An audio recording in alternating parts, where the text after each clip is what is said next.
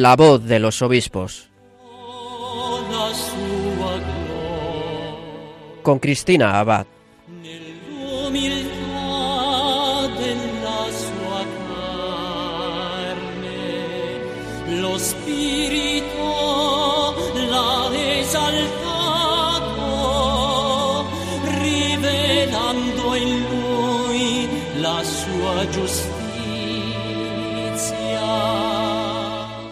Buenas noches, querida familia de Radio María. Un cordial saludo de quien les habla, Cristina Abad. Bienvenidos a este nuevo programa de la voz de los obispos. Como cada 15 días nos reunimos aquí en la emisora de la Virgen para acercarnos un poco más a las vidas de nuestros obispos, a la experiencia de su ministerio y para dar a conocer las noticias de sus diócesis.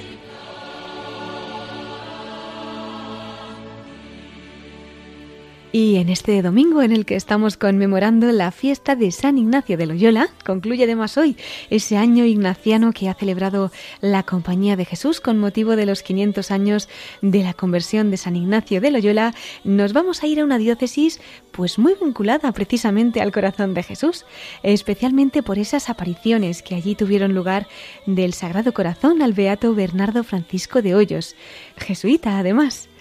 Allí está la Basílica Nacional de la Gran Promesa, que nos recuerda esa promesa del corazón de Jesús al Beato Bernardo de Hoyos de reinaré en España y con más veneración que en otras muchas partes.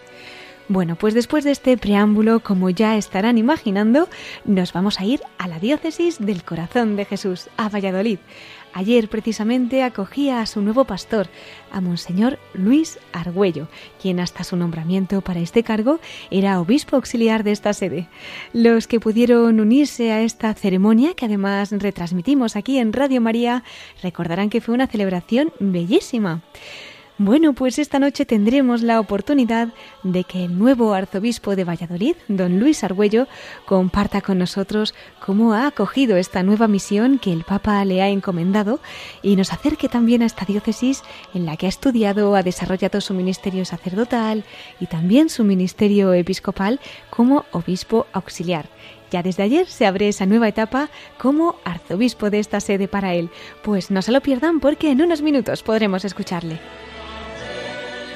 En nuestra sección de Episcoflases contaremos con la colaboración de Miquel Bordas y finalmente concluiremos nuestro programa desde el corazón de María con nuestro obispo protagonista de hoy, Monseñor Luis Argüello, desde ayer nuevo arzobispo de Valladolid. Bueno, pues vamos a pedirle a la Virgen que nos acompañe durante todo este programa y de su mano comenzamos la voz de los obispos.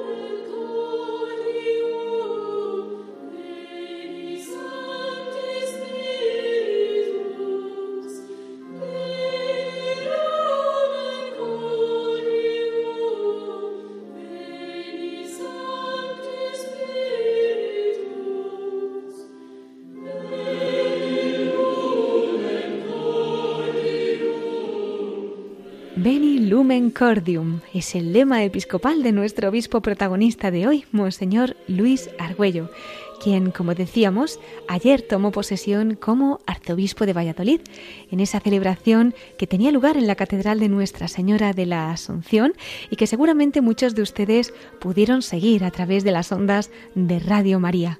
Pues esta noche tendremos ocasión de conocer más detalles de cómo ha acogido don Luis Argüello esta nueva misión en una diócesis, como ya avanzábamos, bien conocida para él, de la que anteriormente era obispo auxiliar.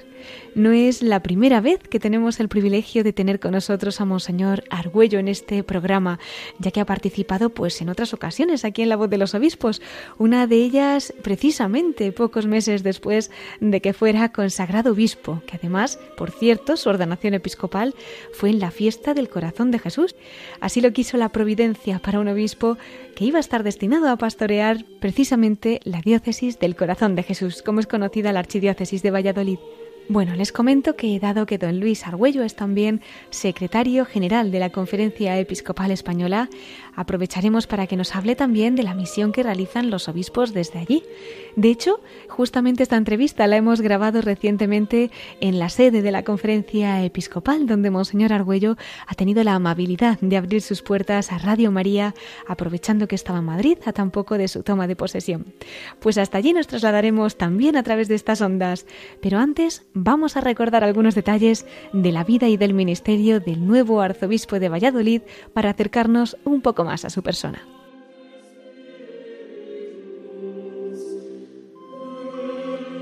Don Luis Argüello nació en 1953 en Meneses de Campos, en Palencia. Obtuvo la licenciatura en Derecho Civil por la Universidad de Valladolid. En esta misma ciudad cursó después los estudios eclesiásticos en el Centro de los Padres Agustinos. Fue ordenado sacerdote en 1986 en Valladolid. En esta archidiócesis ha desarrollado su ministerio sacerdotal.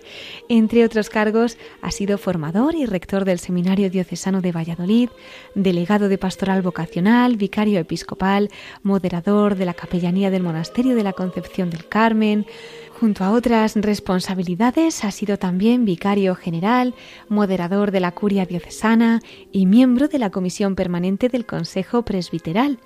En abril del año 2016 fue nombrado obispo auxiliar de Valladolid y recibió la consagración episcopal el 3 de junio del mismo año. En 2018 fue elegido secretario general de la Conferencia Episcopal Española. Es miembro, por tanto, de la Comisión Permanente y de la Comisión Ejecutiva. Previamente fue miembro de la Comisión Episcopal de Pastoral y también de la Comisión Episcopal de Seminarios y Universidades de la Conferencia Episcopal Española. El pasado 17 de junio recordamos que el Papa Francisco lo nombró arzobispo de Valladolid y como saben tomó ayer posesión de esta sede. Comienza así, unido al corazón de Jesús, esta nueva etapa en su ministerio episcopal. Enseguida compartirá más detalles el mismo Monseñor Luis Argüello con esta familia de Radio María. Y para ello nos vamos a trasladar hasta la sede de la Conferencia Episcopal Española. Allí su secretario general y nuevo arzobispo de Valladolid, Monseñor Luis Argüello, nos ha abierto las puertas de su despacho para estar esta noche con nosotros. Muy buenas noches, don Luis. Bienvenido a la voz de los obispos nuevamente. Buenas noches, en este día 31 de San Ignacio de Loyola, además de domingo, claro está. Un día precioso y además también con esa tradición jesuita, es verdad, para su archidiócesis. Además, tenemos el regalo de que ha participado varias veces en, en, el programa aquí en La Voz de los Obispos, pero bueno, pues con un acontecimiento como este y ya en persona, yo creo que es una ocasión para celebrar. Y es que el 17 de junio se hacía público pues ese nombramiento, el Papa Francisco le ha nombrado arzobispo de Valladolid y pues aquí en Radio María también nosotros celebrándolo muchísimo. ¿Usted cómo, cómo acoge esta misión que la Iglesia le encomienda, don Luis? Bueno, lo acojo tratando de cultivar, yo creo, una disponibilidad inicial, ¿no? Una vez que uno descubre que el secreto de la vida es vivirla como vocación, como respuesta a lo que Dios quiere de cada uno de nosotros, pues este es un paso más, ¿no? Experimentas la llamada a la vida cristiana, la llamada al ministerio sacerdotal, o una sorprendente llamada al ministerio episcopal como obispo auxiliar de Valladolid en estos años y ahora esta llamada, ¿no? a ser ya el obispo titular de una diócesis, en este caso también la mía propia de Valladolid, deseando pues ser fiel a esta llamada de ser una representación sacramental del buen pastor. Hmm. Bueno, además es que usted va a gobernar una diócesis bien querida para usted, su tierra en la que ha estudiado, en la que ha ejercido su sacerdocio con diversos cargos, obispo auxiliar, en fin, si tuviera que describirla de alguna manera de acercar ahora mismo a nuestros oyentes a esa grey que el Señor le ha encomendado, ¿cómo diría usted que es la archidiócesis que va a pastorear? La archidiócesis de Valladolid, que desde el año 55 coincide con la provincia, no es una diócesis de, muy antigua en la realidad de las eh, diócesis de España, pero es verdad que cuando surge, eh, a impulso seguramente de un hijo ilustre de Valladolid, que es Felipe II, ¿no? pues vive un momento de llegada de múltiples congregaciones religiosas, ¿no? que han dejado su impronta en, en la diócesis, ¿no? Y luego yo creo que la diócesis de Valladolid tiene un don singular, ¿no? Que es la presencia del corazón de Jesús, ¿no? En nuestra basílica santuario, las revelaciones al joven Bernardo Francisco de Hoyos, eh, jesuita, citábamos a San Ignacio al principio, y todo lo que eso significa de tratar de vivir eh, el encuentro con el tesoro escondido. ¿no? Esta realidad de, de nuestra diócesis es urbana y rural. La verdad es que la mayor parte de los habitantes de la diócesis ya vivimos en la ciudad y en 15-20 kilómetros a la redonda. Luego hay otros 250 parroquias rurales, la mayoría de ellas pequeñas y que responden al estereotipo de tantas y tantas parroquias de Castilla y, y de León. Pero quizás Valladolid vivió en los años 60 una fuerte industrialización, eso atrajo una migración interior de personas que hemos ido llegando de otras provincias, como es mi caso, desde la provincia de Palencia. Y aquí estamos deseando descubrir también lo que el Señor quiere de nosotros en esta hora, desde ese tesoro escondido que el Señor nos ha regalado pues muy bien acompañados, no solo en la tierra, sino también desde el cielo. Y es verdad, ¿no? Cuando escuchamos hablar de, la archidiócesis de Valladolid, como que también, de alguna manera, nos viene a la mente el corazón de Jesús, esa gran promesa, ¿no? Al beato Bernardo de Hoyos, pero que otros santos también, pues les van a acompañar en este camino, qué intercesores, en fin, yo creo que son muchísimos, pero así un poco para que también bueno, yo, yo quiero subrayar de una manera especial a la que es patrona de la provincia eclesiástica. Un arzobispo no deja de ser este metropolita que vive una comunión singular con unas diócesis cercanas, ¿no? Y la patrona de la provincia eclesiástica es Santa Teresa de Jesús. Claro, es de Ávila, no vamos a, a, quitárselo a Ávila. Pero en la diócesis de Valladolid hay dos fundaciones de la santa, ¿no? La segunda fundación de Medina del Campo y la cuarta fundación de Valladolid. En Medina del Campo es donde se conocen eh, Teresa de Jesús y Juan de la Cruz. ¿no? Por eso yo creo que ahí hay otra beta importante. ¿no? Luego, desde esta realidad que decía antes de, de una presencia de las grandes órdenes en nuestra diócesis, también hay órdenes misioneras, ¿no? Que tienen en Valladolid un centro desde el que se va a, bueno, pues a diversos lugares, tanto de en la evangelización de América como también a África y Asia, en muchos casos conociendo el martirio, ¿no? Sí. Como es el caso de algunos de los beatos que nosotros eh, celebramos, ¿no? Como Fray José Fernández de Ventosa o alguno del Mateo Alonso de Leciñana.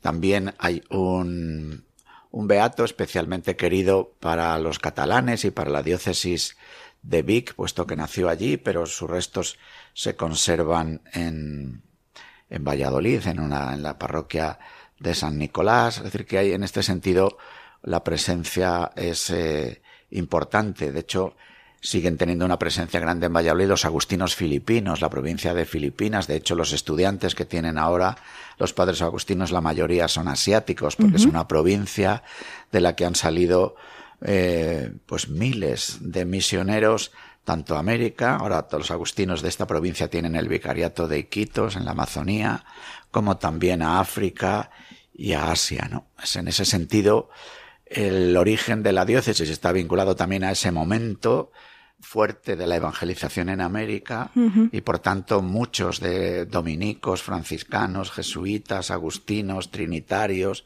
mercedarios viven ¿no? esta realidad. Y luego están estos santos de la puerta de al lado, que son tan importantes que son anónimos, que celebramos el 1 de noviembre, fiestas de todos los santos, y que estarían ahí pues tantas de nuestros padres y madres de familia, subrayaría especialmente madres de familia, que han tenido tanto que ver en la transmisión de la fe a los vallesoletanos como en todos los lugares del mundo, ¿no? Y que yo también quiero subrayar ese testimonio y ese ejemplo, ¿no? Hmm. Además de citar al Beato Bernardo y a Santa Teresa, patrona de la provincia eclesiástica. Pues parece que cuentan con grandes intercesores, sin Pedro duda. Regalado, que es el patrono de la diócesis, también, ¿no? también. Que tiene además una presencia singular en la Aguilera, ¿no? en Burgos, porque su, su pueblo, digamos, también. es. Pero eh, él nace en Valladolid y luego es en la Aguilera el otro monasterio donde vive y donde fallecen. Pero es un santo también que tiene que ver con la gran tradición franciscana, que vive una reforma franciscana junto con San Pedro de Villacreces. Villacreces también es un pueblo que está situado en nuestra tierra y, y son nuestra riqueza. Sí. Ahí están. Pues seguro que muchos habrán tenido que ver también en su camino, en su vocación. Eh, vamos a recordar a nuestros oyentes que en aquel primer programa que, en el que teníamos nosotros la oportunidad de, que nos contara usted, creo que fue en 2017, si no recuerdo mal, nos hablaba de su vocación, nos hablaba también un poco pues de ese camino que el Señor había trazado con usted. Está en el podcast, así que en el programa de hoy no vamos a volver a preguntarle, pero sí que invitamos a nuestros oyentes que si lo quieren conocer y ver un poco cómo ha sido esa ruta que desde el cielo pues el Señor le ha invitado a seguir. Ahí está un testimonio precioso. Pero sin embargo, don Luis, sí querríamos que compartiera con nosotros pues cómo ha sido este tiempo, ¿no? Allí trabajando como obispo auxiliar, porque cuando le hacíamos nosotros aquella entrevista habían pasado apenas unos meses, ¿no? Sí. De su consagración episcopal y trabajar junto a su arzobispo, don Ricardo Blázquez, que además entonces le pillaron unos años que él era también presidente de la Conferencia Episcopal Española, ¿no? Esto es, yo fui ordenado obispo precisamente el día del corazón de Jesús, uh -huh. el 3 de junio del año 2016. ¿no? Y eh, don Ricardo, al hacer la presentación del nuevo obispo auxiliar, ya subrayó que él había pedido esta ayuda al Papa singularmente para una tarea, que es la realización de la visita pastoral. y yo he tenido la oportunidad, no plenamente cumplida, porque nos pilló la pandemia, el confinamiento claro. y demás, pero de realizar prácticamente la visita pastoral a toda la diócesis, menos un arciprestazgo, ¿no? Uh -huh. Que no pudo ser precisamente por la pandemia. Yo tenía reunión con los sacerdotes para preparar la visita pastoral justo la víspera que fue decretado el estado de alarma y Madre el confinamiento. Mía. Pero bueno, esto me ha dado la oportunidad de una presencia nueva sí. en las eh, en las parroquias y otras realidades eclesiales por la visita pastoral. Dices bien que mm, yo compartí en esos primeros meses con don Ricardo el ser el presidente de la conferencia.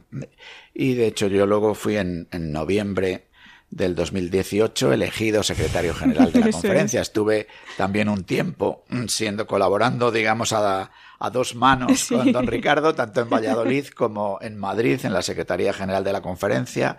Y eso yo creo que ha estrechado la relación entre nosotros, ¿no?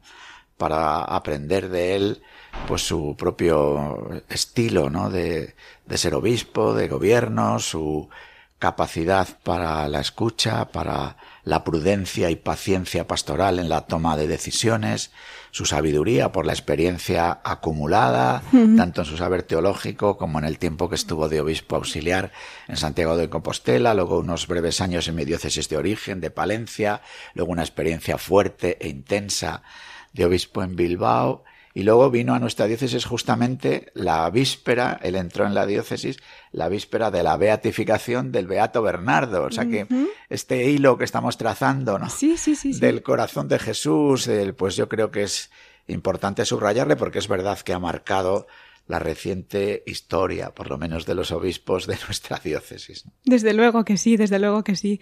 Pues es verdad que ahora también de alguna manera usted va a tener que combinar, ¿no? Pues esa misión como arzobispo allí en Valladolid y también con este cargo de secretario general de la Conferencia Episcopal Española. Tenemos también nosotros esta noche pues la oportunidad de poder vivir de cerca y saber, ¿no? Eh, pues un poquito con lo que nos cuente desde el corazón de aquí en la Conferencia Episcopal. A veces escuchamos muchas cosas de los obispos de la conferencia episcopal, pero ¿cómo explicaría usted a la audiencia ahora mismo, no solo en España, ¿no? sino en el mundo entero, qué se hace, qué funciones tiene, cuál es su misión? Las conferencias episcopales son un servicio para la comunión de los obispos y para poderles ayudar en la en su tarea pastoral. La conferencia no es un órgano teológico, podríamos decir, no tiene ninguna autoridad directa sobre los obispos. Cada obispo responde, por supuesto, ante Dios, como no, pero sobre todo ante el Papa. ¿no? Y luego vivimos la comunión de los obispos que tiene diversos ámbitos. Yo he mencionado antes la provincia eclesiástica, ¿no? y luego uh -huh. están las conferencias episcopales. Uh -huh. Y la conferencia tiene así luego muchos servicios a la hora de poder ayudar a los obispos en la realización de su tarea, tanto con el Ministerio de la Palabra, con la Comisión Episcopal de Evangelización, de Catequesis, Doctrina de la Fe, como en el Ministerio de la Liturgia.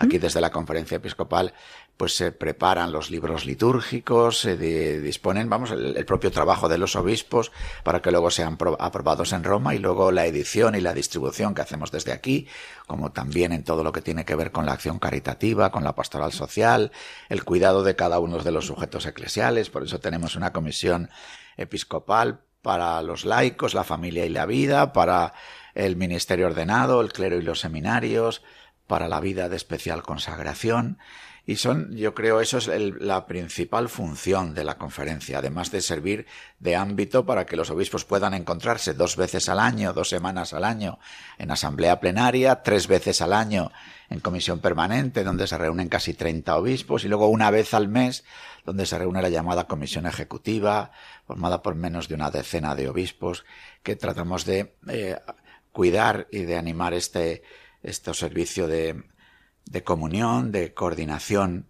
de la vida de la Iglesia en España. Luego es verdad que la conferencia episcopal tiene algún tipo de presencia pública por las responsabilidades que sobre todo su equipo directivo tiene a la hora de, la comunicación con los medios de, comunicación social, valga la repetición, de las relaciones institucionales, igual que cada obispo, iba a decir que cada párroco tiene su relación institucional con los vecinos, con el municipio, si es en un pueblo, pues a esta escala también la conferencia presta este servicio. A veces uno, yo he experimentado en estos años que en el imaginario colectivo y singularmente de los medios de comunicación se percibe a la conferencia como que fuese una superestructura de poder sobre los obispos y o sobre cualquier realidad de la Iglesia en España, pero ciertamente no es así, ni aquí en España ni en ningún otro lugar del mundo. Las conferencias son un ámbito de comunicación, de servicio, a lo sumo de coordinación de las tareas, de las reflexiones. No cabe duda de que el mundo en el que vivimos, que es tan global, pide más que nunca que esta comunión se exprese pues con la mayor intensidad posible. Bueno, y don Luis, precisamente usted, ¿no? En razón de su cargo como portavoz de la Conferencia Episcopal, como secretario general, pues con eso que nos estaba comentando, ¿no? Con esas relaciones de la Iglesia española con las autoridades, con los medios de comunicación, pues sabemos que en ocasiones eh, hay temas que se abordan en las reuniones, qué decir de las ruedas de prensa, ¿no? Que pueden ser delicados, algunos más espinosos que otros. Entonces, independientemente de, de su preparación, de las habilidades que tenga usted para todo esto, ¿cómo se vive espiritualmente desde la fe, desde la esperanza, desde la caridad? Sí, pues hay que poner en práctica todo eso.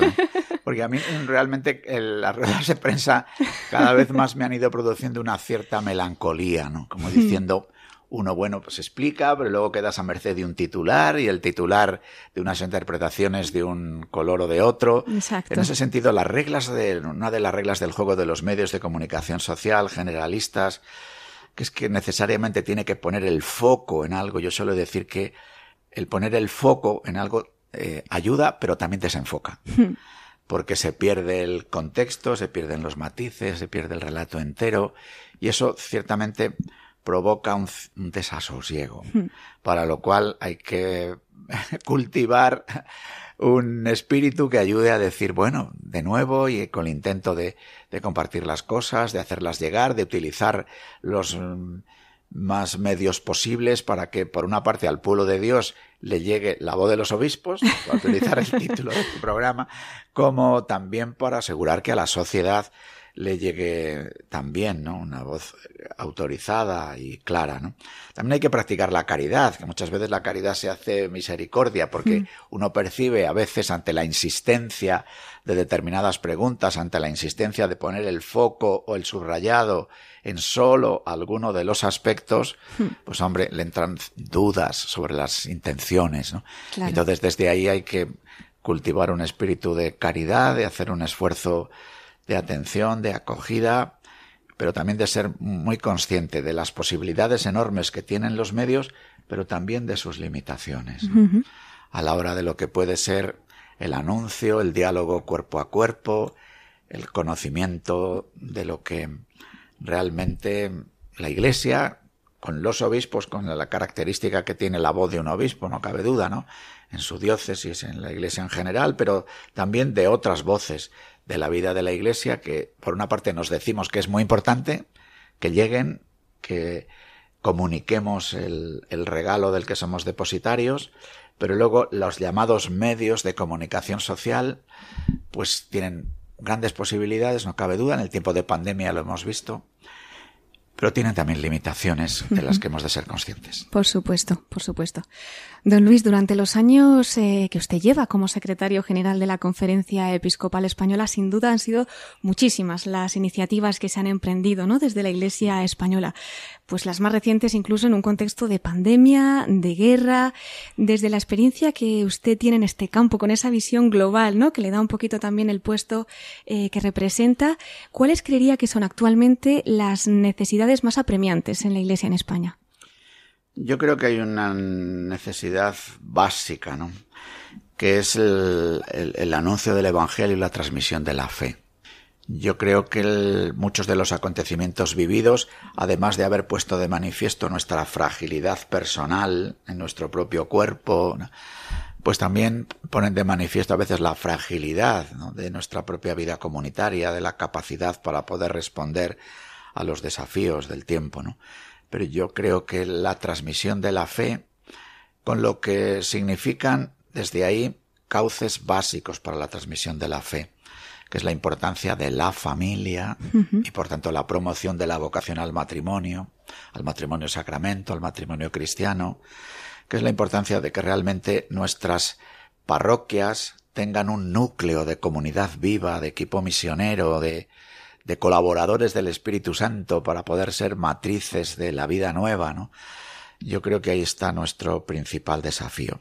Yo creo que también en, en eso que llamamos Occidente en general, pero en la Iglesia española en particular, salimos en las últimas décadas, no me refiero solo a estos años, en las hmm. últimas décadas, de un empaste muy grande entre Iglesia y sociedad, aún estar viviendo ahora una distinción entre lo que es la Iglesia, pueblo de Dios que vive entre los pueblos, hmm. en un pueblo español que además es muy variado en su propia comprensión, en las personas que han llegado de fuera, en las diversas formas de vivir, incluso de tener experiencias espirituales y religiosas, pero en un contexto más generalizado de vivir como si Dios no existiera.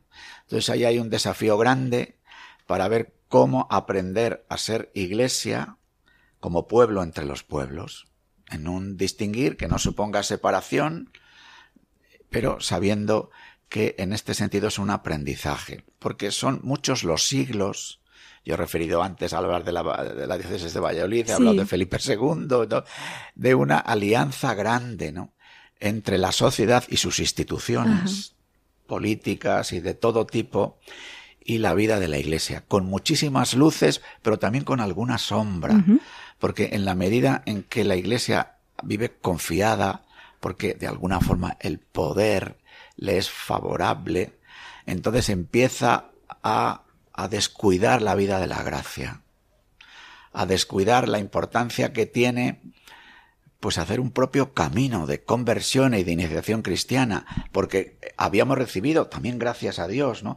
La fe como por ósmosis, por una transmisión fácil en la vida de nuestras familias y de nuestra propia sociedad mayoritariamente rural, estática en todo este tiempo, ¿no?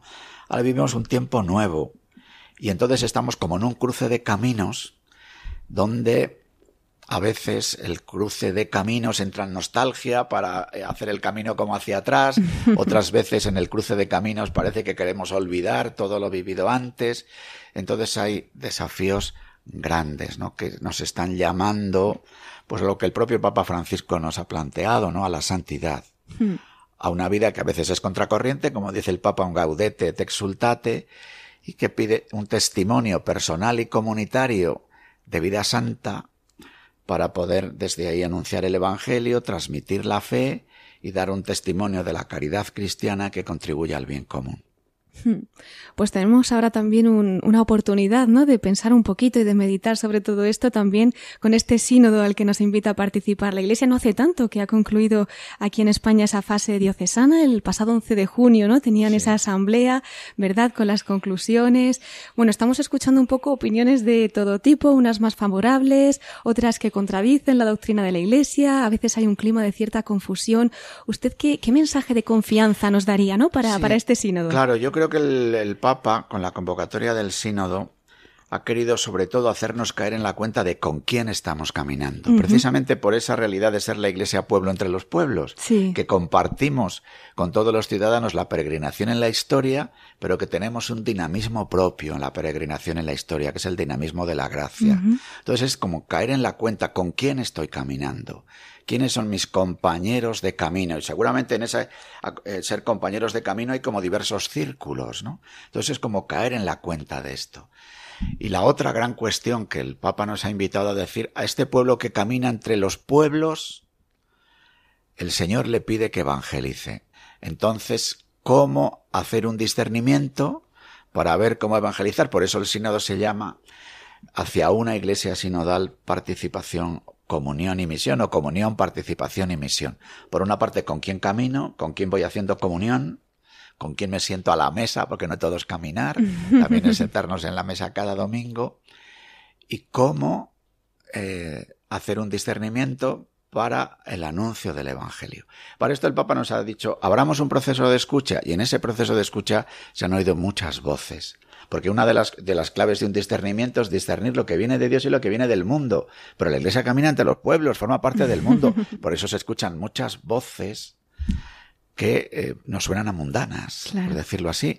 Pero de alguna u otra manera, eh, como ocurre en el propio Evangelio, en el que a veces hasta un endemoniado le sirve al Señor para poder hacer un anuncio hmm. o poder realizar una, una acción liberadora, pues yo creo que también estamos diciendo, bueno, a través de todo lo que escuchamos, ¿qué hay de profundo escondido en el corazón humano o qué hay de deseo de participación en la comunión, en la misión de la Iglesia que sea interesante oír? A mí, por ejemplo, me ha parecido sorprendente, me parece que, se ha subrayado poco, que en los informes de las 70 diócesis, en todo se ha hablado de la Eucaristía.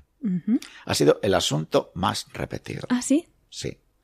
Es verdad que unos han dicho, han hablado de la Eucaristía para decir que nos aburrimos en la Eucaristía, que necesitamos una Eucaristía que sean más vivas, que otros piden reformas litúrgicas, pero todo el mundo ha hablado de la Eucaristía. Qué bueno. Con lo cual, en el camino, todo el mundo ha caído en la cuenta, de forma explícita o implícita, hmm. que no se hace camino sin mesa. Entonces yo creo que eso es algo muy importante. Después, en los temas polémicos, que por cierto han salido de manera minoritaria, claramente minoritaria, pero es que en la minoría que ha sacado estos temas, en la mayor parte de los casos lo que se desea es comprender las razones de la Iglesia, lo cual es muy, muy entendible. En un mundo en el que vivimos de necesaria promoción de la mujer, en todos los aspectos aparece una pregunta. Y en la Iglesia la mujer que, ¿por qué el sacerdocio solo para los varones? Y la Iglesia tiene razones que decir, pero muchas veces el pueblo santo de Dios no la conoce. Y a veces se encuentra en el diálogo dentro de la propia iglesia o con sus compañeros de trabajo, sus compañeros en la terraza de un bar, pero mira la iglesia, pero mira... Eh. Y entonces, eh, igual que la iglesia está llamada a la acogida de todas las personas, cualquiera que sea su condición y su situación, desde todos los puntos de vista, también de orientación sexual. Lo que ocurre es que una cosa es la acogida de cada persona y otra cuestión es el asumir una perspectiva ideológica de las identidades. Entonces, pero esto es bueno que salga. Y es bueno que sepamos dialogar con el asunto. Claro, la clave es qué es lo que viene de Dios, qué es lo que viene del mundo. Y en lo que viene del mundo, cuál es lo que Dios nos está queriendo decir con lo que viene del mundo, pero también saliendo al paso de lo que puede ser una propuesta de eh, conversión de la Iglesia, pero no al Señor, sino al espíritu de la época, a lo políticamente correcto. Entonces, ahí estamos. Pero mm, vuelvo a insistir, yo creo que el Papa ha dicho, vamos a ver, como que ha dado unas palmadas en la plaza pública de la Iglesia, ha dicho, chicos, ¿con quién estáis caminando? ¿Quiénes sois? ¿Quiénes somos? Y esto es muy importante vivirlo en, en cristiandades viejas como las nuestras. ¿Quiénes somos? No, no, no para, mm, Dios me libre, para despreciar a nadie, todo lo contrario para que aquellos que no son o que todavía no están caminando con nosotros, poderles dar un testimonio, un anuncio, pero, pero ¿quiénes somos? Y, y, y, y entonces, ¿cómo podemos colaborar todos en la misión de la Iglesia, en la comunión de la Iglesia? ¿Qué es lo que puede aportar cada bautizado? Entonces, yo creo que ese es el acento gordo. Luego, muchas veces, como ocurrió en el Concilio Vaticano II, hay a veces un sínodo o un concilio de la realidad de la vida de la Iglesia y otro el que aparece en los medios. Hmm. Evidentemente, muchos eh, eh, eh, periodistas, incluidos de medios de información eclesial o eclesiástica, han buscado, buscan los asuntos que puedan parecer como que llaman más la atención, ¿no? Como que son más sorprendentes. Y se ha podido buscar en un informe de 10 folios de una diócesis el que se recoge que algunos han dicho que tendríamos que plantear esto, pero de los 10 folios se han cogido dos líneas. Una vez más, el foco que desenfoca. Hmm, exacto. Pero lo importante es, no, hemos sido llamados a caminar juntos que significa también caer en la cuenta de hacia dónde vamos, porque no es caminar a salir a dar una vuelta. Entonces vamos en una senda esperando la segunda venida del Señor. Por eso el año litúrgico comienza siempre Adventus.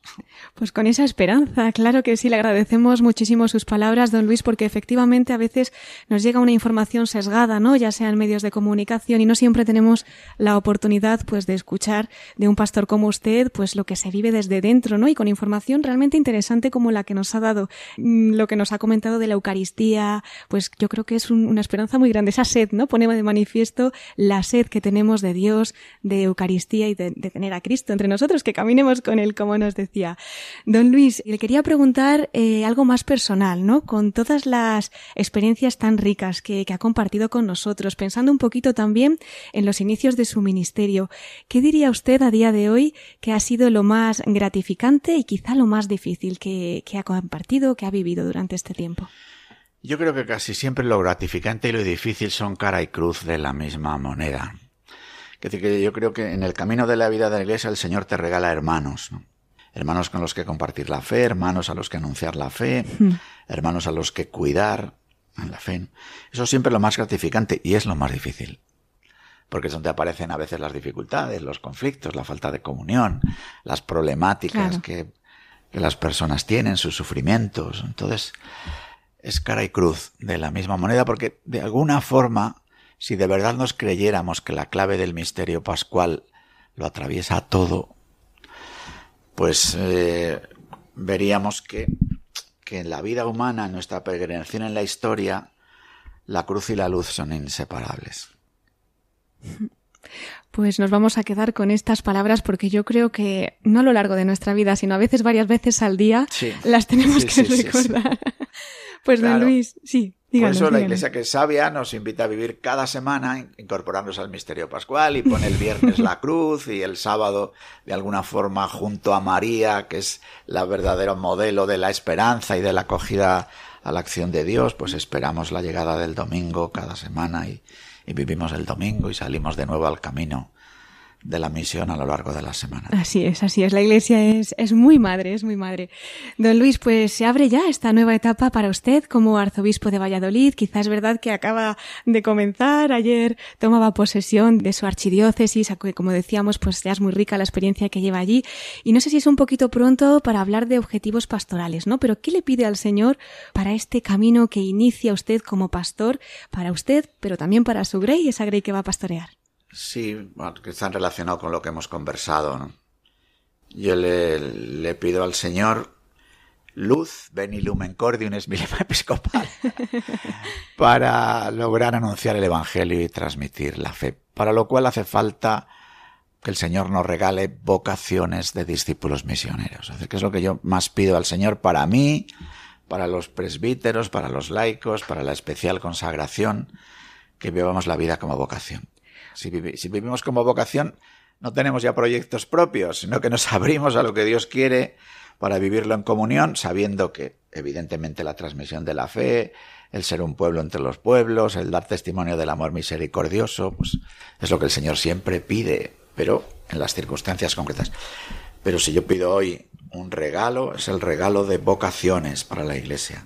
Vocaciones al matrimonio, vocaciones a vivir la vida bautismal, vocaciones al ministerio ordenado, a la vida de especial consagración. Pues vamos a pedírselo todos. Aquí en Radio María invitamos a los oyentes del mundo entero que nos estén escuchando a pedir ese regalo para usted y para toda su archidiócesis. Pues don Luis, si nos quiere también dejar un mensaje para precisamente los oyentes que nos estén escuchando, para el equipo de Radio María, para esta familia y que podamos seguir pues también siendo misioneros aquí en la Radio de la Virgen y extender el Evangelio a todos los rincones a donde los quiera llevar ella. Cómo no, desde esto mismo que yo he considerado como un singular don de la Iglesia en Valladolid. Yo invito a, los oyentes de Radio María a que pongan su corazón a punto con el corazón de Cristo y que para hacerlo pues tengan las actitudes del Inmaculado Corazón de María, ¿no? Y por tanto que como María digan, digamos todos, aquí estoy, Señor, aquí estoy como tu esclavo, como tu esclava, y que se hagan mí según tu palabra, porque sin duda entonces nuestro corazón estallará de alegría como María diciendo Magnificat, proclama mi alma la grandeza del Señor. Pues con esas palabras vamos a concluir esta primera parte del programa, pero precisamente le invito a seguir con nosotros en esos últimos minutos de esta emisión, pues para concluir precisamente desde el Inmaculado Corazón de María. Nos acompaña en breve don Luis para concluir. ¿Cómo no? Pues entonces hasta ahora, Monseñor Luis Argüello, arzobispo de Valladolid y secretario general de la Conferencia Episcopal Española.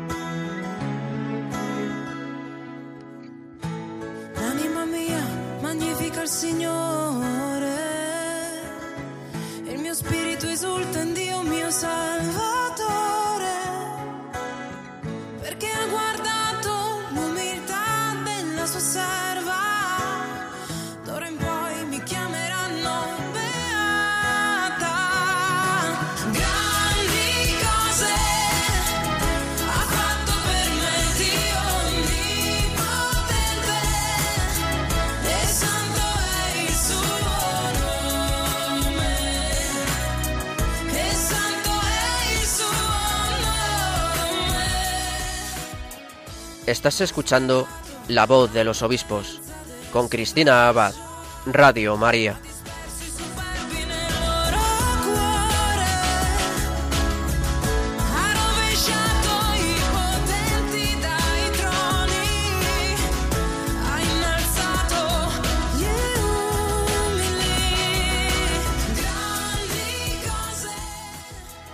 Pues con esta oración del Magnificat recordamos las palabras que nos ha dejado para Radio María el nuevo arzobispo de Valladolid y secretario general de la Conferencia Episcopal Española, don Luis Argüello.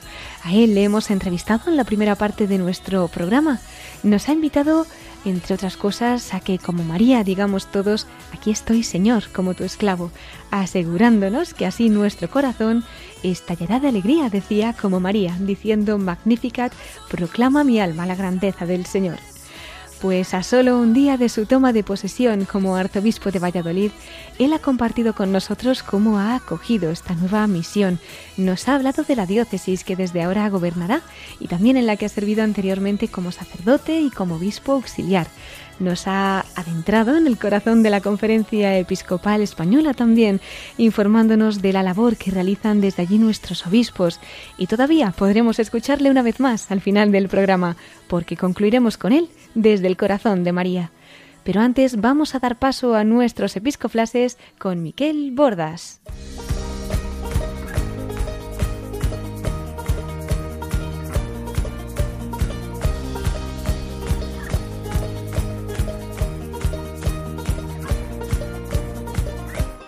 Brothers and sisters, fill these cups with life. Please forgive them, cause they know not their lives. So take these words and make them right. So one day you and I will write our names in the sky. We'll confide. And I'll find mine on the side.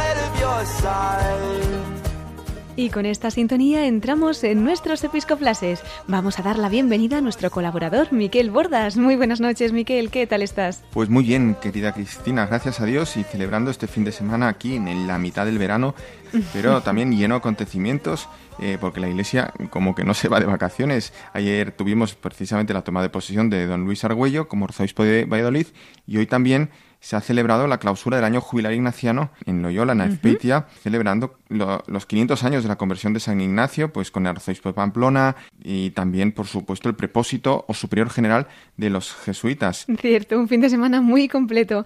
Bueno, cuéntanos, ¿qué episcoplases nos traes para esta noche? Pues esta noche, muy breve, Cristina, vamos justos de tiempo y tengo dos episcoflashes. Uno de ellos pues está relacionado con el tema sobre los que nos está hablando don Luis Argüello, uno de los temas en el programa de hoy, y es precisamente el sínodo que está celebrando la Iglesia, el sínodo sobre la sinodalidad. Y es que el obispo de Córdoba, Monseñor Demetrio Fernández, en su carta para este domingo, nos invita a reflexionar sobre este acontecimiento y nos ofrece unos criterios de discernimiento a la luz del magisterio de la Iglesia, porque también pues todo esto se puede prestar a confusión, ¿no? Y es cierto que no hay tiempo ahora mismo para poder emitir toda esta carta aquí en este programa, pero invito a nuestros oyentes interesados a poderla leer o escuchar en la web del Obispado de Córdoba. Y si te parece, Cristina, vamos a compartir con nuestros oyentes al menos un corte de esta carta. Pues muy oportuno, Miquel. Vamos a escuchar a don Demetrio Fernández, obispo de Córdoba. La convocatoria del Papa Francisco para el Sínodo Universal sobre la sinodalidad ha revuelto las aguas de la Iglesia. La Iglesia por su propia naturaleza es sinodal, es comunión, es asamblea. Y en la Iglesia todos hemos recibido la unción del Espíritu Santo que nos hace profetas. Somos convocados todos a profetizar a expresar lo que el Espíritu dice hoy a su iglesia, para nosotros mismos y para los demás. Ahora bien, es el Espíritu Santo el que habla en nosotros. Y aquí puede venir el equívoco, porque no falta gente que confunde el Espíritu Santo con sus propios pájaros en la cabeza. Se hace necesario un discernimiento, al más puro estilo que San Ignacio propone en sus ejercicios es decir, examinar los espíritus para ver si vienen de Dios o vienen del maligno. Porque el demonio es un especialista para camuflarse en ángel de luz y hacernos pasar por evangélico y de Dios lo que viene del egoísmo, destruye y mata. En este contexto de sínodos y asambleas, quizá la palabra más frecuente sea esa, discernimiento. Pues este es parte del mensaje que nos deja el obispo de Córdoba, don Demetrio Fernández, en esa carta que ha publicado con el título de Sínodos y Asambleas, y la cual, pues como nos decías, Miquel, ofrece unos criterios de discernimiento para ese sínodo que estamos celebrando. Como decíamos, podemos acceder a ella íntegramente a través de la web de la Diócesis de Córdoba. Bueno, Miquel, nos has dicho que para hoy tenías dos episcoflases, así que nos falta uno. Así es, Cristina. Y este último consiste en la perla rescatada, que va a ser algo distinta a la de otros domingos eh, en este programa. A ver. Y es que, como comentabas, Cristina, la entrevista que estamos emitiendo hoy eh, del ya nuevo arzobispo de Valladolid, Monseñor Luis Argüello, quien también es secretario general de la Conferencia Episcopal Española, pues tuvimos la, suerte o la- el honor de grabarla ahí, en la calle Añastro, en la sede de la Conferencia Episcopal, ya que tuvimos la ocasión de poder conocer su capilla, la capilla de la sucesión apostólica.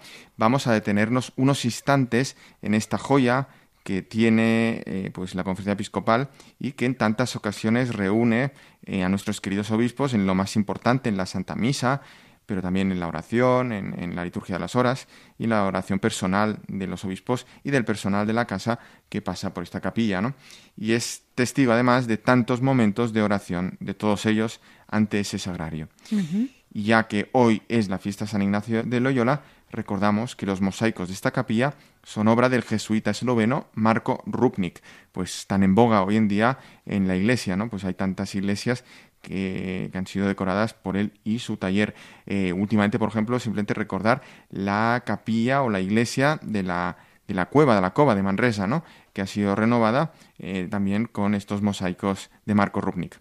Y como decía, esta capilla de la Conferencia Episcopal Española en Madrid está dedicada a la sucesión apostólica, ¿no? Ese tema tan importante pues reúne a los obispos españoles que son fruto de esta sucesión apostólica, es decir, que todos nuestros obispos han sido ordenados por obispos, que a su vez han sido ordenados por otros obispos, y así nos remontamos y esa imposición de las manos llega a los apóstoles, ¿eh? al propio Jesús.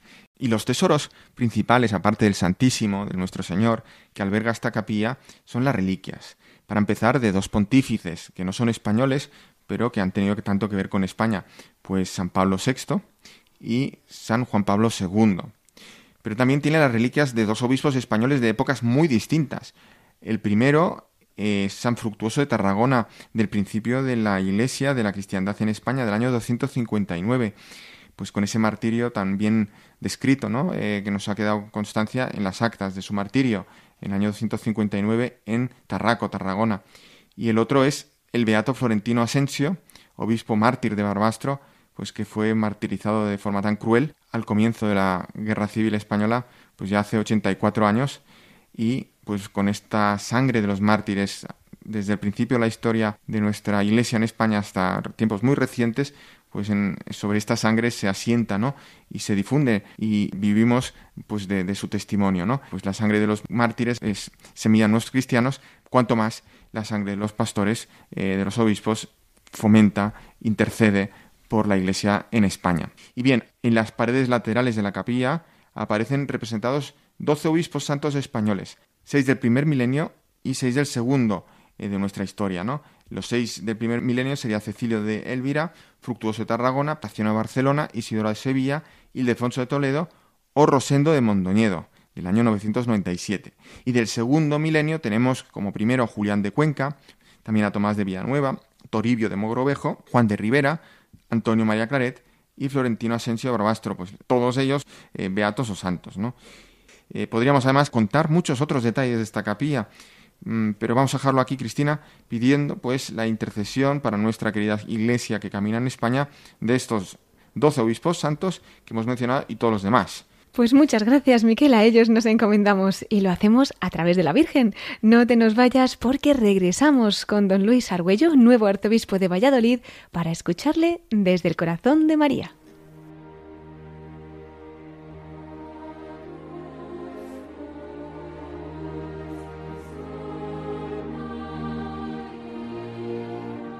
Pues queridos oyentes, entramos ya en la parte final de nuestro programa, La voz de los obispos desde el corazón de María.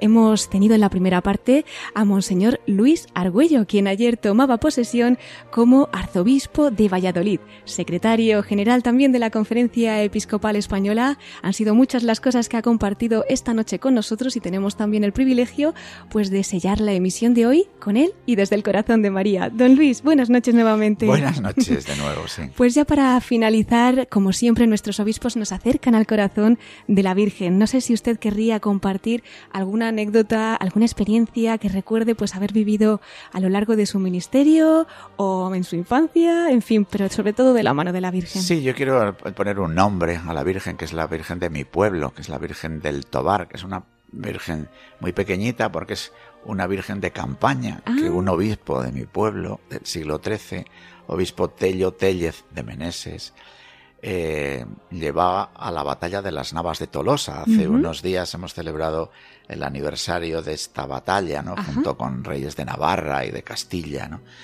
Y entonces eh, esta imagen de la Virgen, yo a mí, eh, unos amigos de mi pueblo me re- regalaron una reproducción, pues me acompaña, ¿no? Me acompaña para vivir este combate espiritual, ¿no? Que, que termina siendo la vida.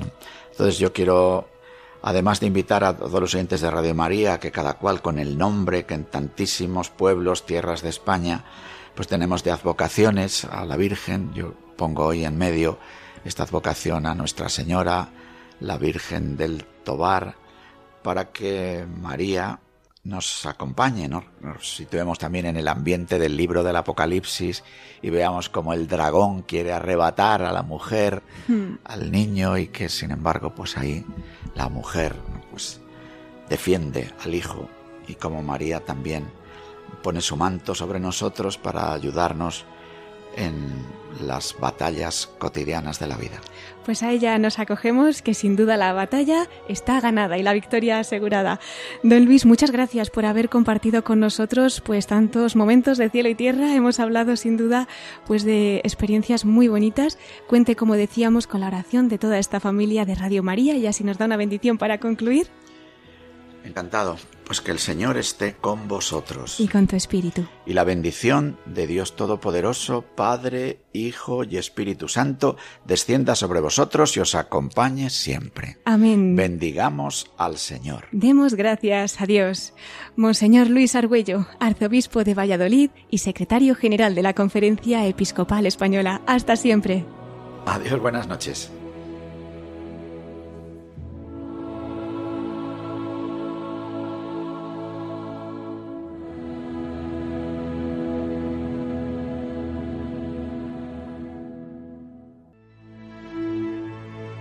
Pues queridos oyentes, hemos llegado ya al final de nuestro programa. Ya saben que pueden encontrar este y todos nuestros programas en el podcast de Radio María. También los pueden pedir llamando por teléfono al 91 822 8010 o a través de la web en radiomaria.es entrando en el apartado de pedidos de programas. También lo pueden hacer por correo electrónico escribiendo a pedidos de programas radiomaria.es. Bueno, antes de concluir les recuerdo nuestro correo electrónico para todos aquellos que nos quieran escribir. Lo pueden hacer a la voz de los obispos arroba radiomaria.es. Agradecemos una vez más al nuevo arzobispo de Valladolid, a Monseñor Luis Argüello, el que haya tenido la amabilidad de concedernos esta entrevista para Radio María con ocasión de su toma de posesión de la Archidiócesis Vallisoletana. Quiero dar las gracias también al director de la Oficina de Información de la Conferencia Episcopal Española, al padre José Gabriel Vera, así como a Carmen Ramírez, que desde el Departamento de Comunicación de la Conferencia Episcopal tan amablemente nos han atendido para poder tramitar esta entrevista. Gracias también a ti, Miquel Bordas, por tus episcoflases de hoy y tu colaboración de siempre. Y muchas gracias a todos ustedes, queridos oyentes, por habernos acompañado esta noche. Les invito a seguir ahora en la emisora de la Virgen con las noticias que les ofreceremos en el informativo de Radio María. Se despide Cristina Abad. Hasta dentro de 15 días, si Dios quiere, a la misma hora, a las 9 de la noche, las 8 en Canarias. Les deseo que sigan pasando un feliz verano, siempre con María. Nos volvemos a encontrar en dos semanas en La Voz de los Obispos.